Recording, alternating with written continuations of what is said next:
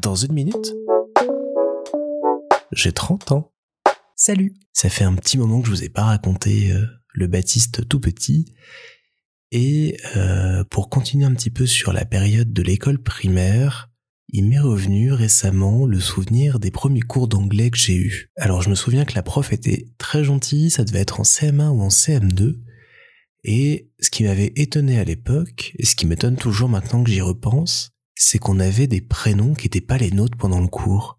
On avait décidé au début d'année, il y avait une liste de prénoms qui était proposée, et chacune et chacun prenait le prénom qu'il voulait et était appelé comme ça tout le reste de l'année par la prof. Dans mon souvenir, je m'appelais Brian, Peut-être était-ce une manière de nous intéresser au cours, de focaliser notre attention sur autre chose, d'entendre d'autres prénoms, mais j'ai toujours trouvé ça, ouais, assez étonnant. D'autant que la deuxième année d'anglais qu'on a eue, qui pour le coup devait être en CM2, bah on a pu changer les prénoms, et j'ai un pote de ma classe qui a volé Brian, et donc j'ai dû en prendre un autre pour l'année, et ça m'avait agacé parce que moi j'aimais bien Brian, et puis euh, je m'étais habitué à ça, et donc j'ai jamais compris non plus pourquoi la prof d'anglais avait euh, comme ça décidé qu'on pouvait changer nos prénoms d'une année sur l'autre.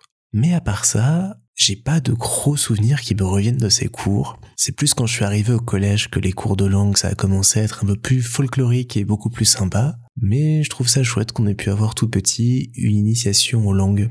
Bah parce qu'il faut dire que c'est sûr que l'anglais aujourd'hui ça devient euh, hyper important de l'avoir pour tout. Et moi j'ai eu la chance de le commencer petit comme ça, de l'entretenir, de le garder.